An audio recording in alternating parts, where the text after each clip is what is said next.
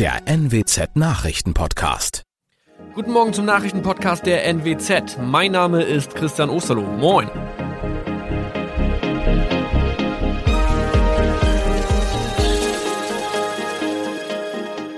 Und das sind unsere regionalen Nachrichten am Morgen. Die Grünen wollen Moorstraße in Oldenburg umbenennen. Viereinhalb Jahre Gefängnis für Falschgoldhandel. Und Landkreis Kloppenburg meldet ersten Omikron-Fall. Der Name Moorstraße könnte laut den Oldenburger Grünen rassistisch aufgefasst werden. Deshalb fordern diese eine Umbenennung.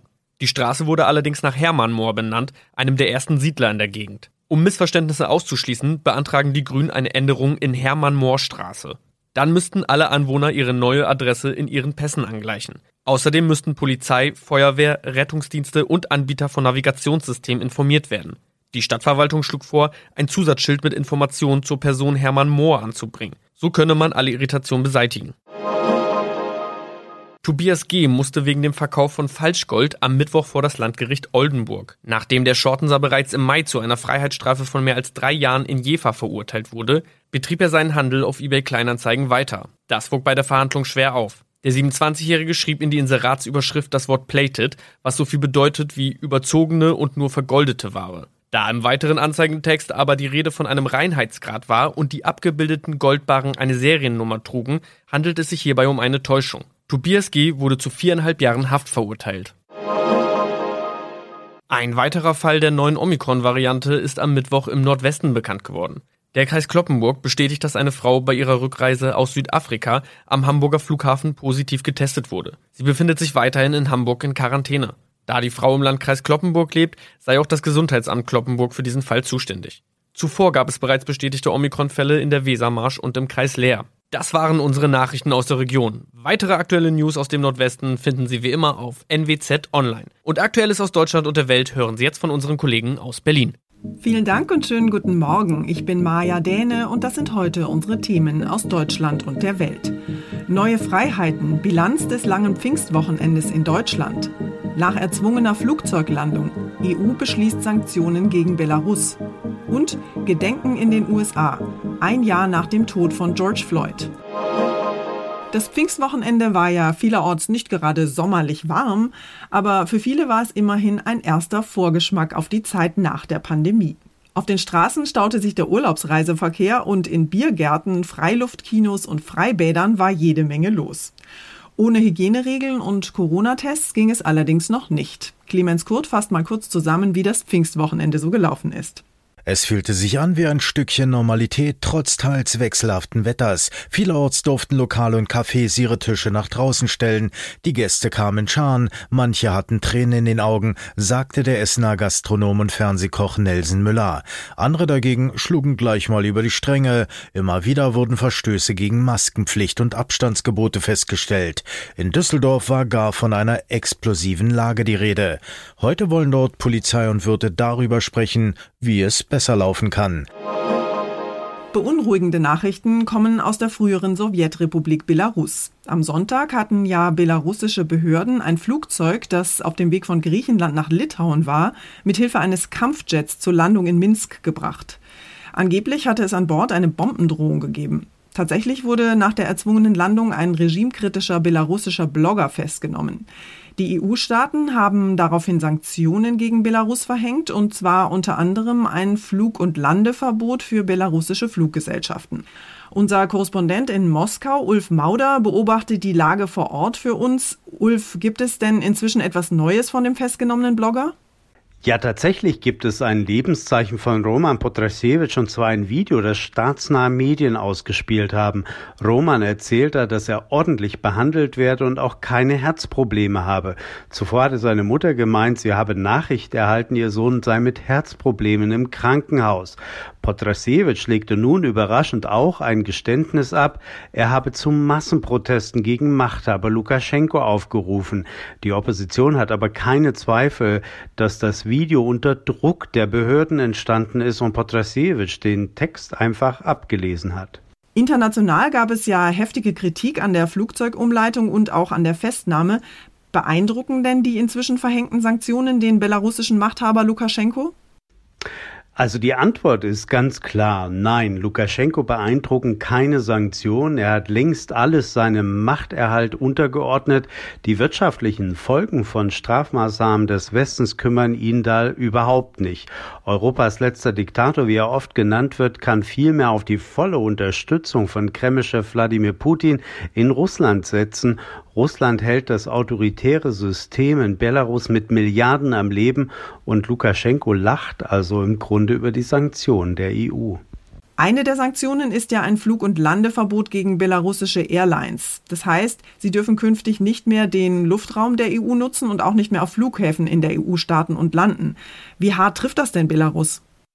Es sieht so aus, als würde der Luftverkehr zwischen Belarus und dem Westen im Grunde von der EU komplett lahmgelegt.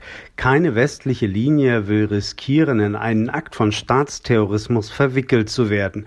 Deshalb kündigten viele Airlines schon vor der EU-Entscheidung einen Verzicht auf die Flüge an.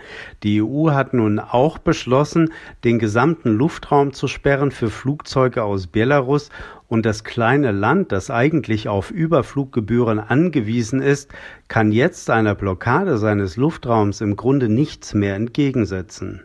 Dankeschön, Ulf Mauder in Moskau. In den USA jährt sich heute der Todestag von George Floyd. Vor einem Jahr kniet ein weißer Polizist neun Minuten und 29 Sekunden lang auf dem Nacken des schwarzen George Floyd. Immer wieder röchelt Floyd und sagt, dass er keine Luft mehr bekommt.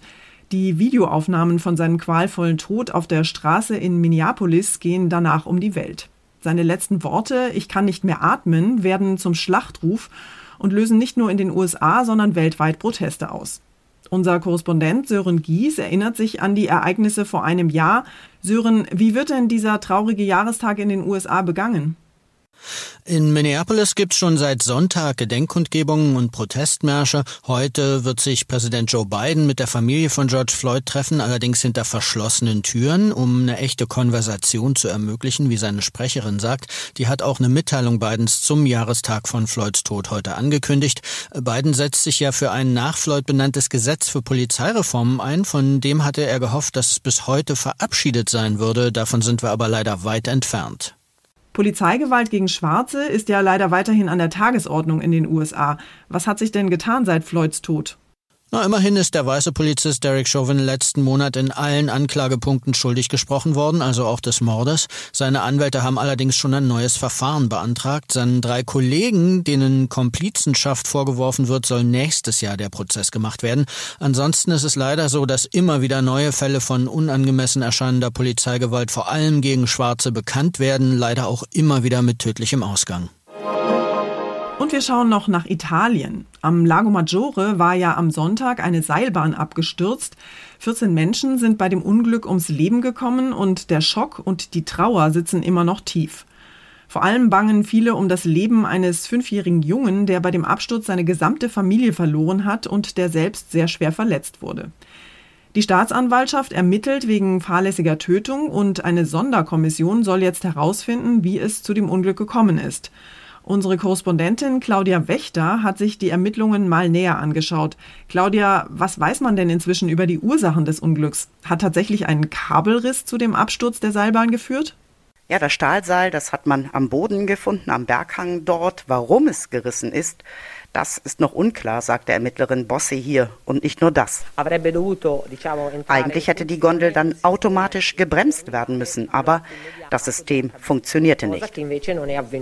Weshalb nicht? Auch dahinter steht ein Fragezeichen. Möglicherweise wurde bei der Wartung geschlammt, die Betreiberfirma, die sagt nein, aber das alles müssen die Experten hier nun klären. Unser Tipp des Tages heute für alle, die immer noch nicht ganz sicher sind, wie sie Corona-Regeln, Impftermine und Urlaubsplanung unter einen Hut bringen sollen. Dank sinkender Corona-Zahlen steigt ja derzeit die Hoffnung, im Sommer endlich mal wieder ganz normal Urlaub machen zu können. Wobei ganz hundertprozentig sicher ist das ja noch nicht. Was bedeutet das denn jetzt für mich als Arbeitnehmer? Sollte ich Urlaub einreichen? Und was ist, wenn ich dann einen Impftermin habe? Bekomme ich dafür frei? Wir haben mal mit Sven Walentowski vom Deutschen Anwaltverein gesprochen und ihn gefragt, wie das mit Urlaub und Impfen arbeitsrechtlich so aussieht. Herr Walentowski, kann ich denn meine Urlaubsanträge kurzfristig stellen oder ändern, je nachdem, wie sich die Corona-Lage so entwickelt? Also wenn der Urlaubsantrag gestellt und bewilligt ist, kommt der Arbeitgeber davon nicht mehr runter. Das kann dann nur noch mal geändert werden, wenn Arbeitgeber und sein Mitarbeiter das auch wirklich wollen. Also einvernehmlich. Ob man den Urlaub einfach auch zurückgeben kann, das ist eine andere Frage. Das hängt vom Arbeitgeber auch ab, ob er dem zustimmt oder nicht. Bekomme ich von meinem Arbeitgeber eigentlich frei, wenn ich einen Impftermin habe? Tja, das ist mal wieder so eine Frage, die noch nicht rechtlich geklärt ist, auch noch nicht gerichtlich geklärt ist.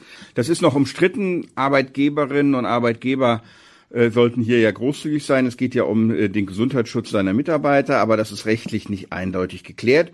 Und wenn er freigibt, gilt das natürlich nur für den Termin und nicht für den ganzen Tag.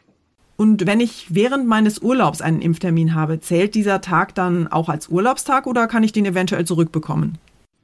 Wer sich in seinem Urlaub impfen lässt oder an einem Urlaubstag, dann ist das ist das ja schon bezahlt freigestellt sozusagen. Also dann zählt das ganz normale Urlaubstag. Das kann ich mir nicht auf die Arbeitszeit anrechnen lassen. Was anderes gilt natürlich, wenn man äh, Nebenwirkungen hat, äh, also dann auch daran erkrankt. Manche haben ja ein bis zwei, drei Tage danach Erkältungskrankheiten. Dann kann man sich ganz normal krank melden und dann erhält man auch den Urlaubstag wieder gut geschrieben, wie ganz normale, wenn man in den Ferien erkrankt. Dankeschön, Sven Balentowski. Und zum Schluss geht es bei uns heute um Raser und Verkehrssünder. In Weimar ist nämlich gerade gegen ein sechsjähriges Mädchen Anzeige erstattet worden, weil sie zu schnell und ohne Führerschein mit einem Mini-Geländewagen unterwegs war. Tatsächlich war das Mädchen mit einem motorisierten kleinen Wagen herumgecruised und zwar mit der rasanten Geschwindigkeit von sechs Kilometern pro Stunde. Ihr Vater hatte ihr ausdrücklich erlaubt, mit ihrem kleinen Geländewagen in ihrer Nachbarschaft herumzufahren und hat damit auch gleich eine Anzeige aufgebrummt bekommen. Immerhin ist er nämlich Fahrzeughalter und hätte für das Minigefährt seiner Tochter eine polizeiliche Zulassung beantragen müssen. Und weil er das nicht gemacht hat, hat er gegen das Pflichtversicherungsgesetz verstoßen, sagt die Polizei. Für alle Eltern, die sich jetzt Sorgen machen, dass sie demnächst womöglich eine polizeiliche Zulassung für Laufräder, Catcars und Tretautos brauchen, gibt es glücklicherweise Entwarnung. Für spezielle Kinderquads und andere Fahrzeuge ist nämlich weder ein Führerschein noch eine Zulassung nötig, selbst wenn der ein oder andere kleine Raser schneller als sechs Stundenkilometer fahren sollte. Das war's von mir für heute. Ich bin Maja Däne und wünsche Ihnen einen entspannten Tag. Tschüss und bis morgen.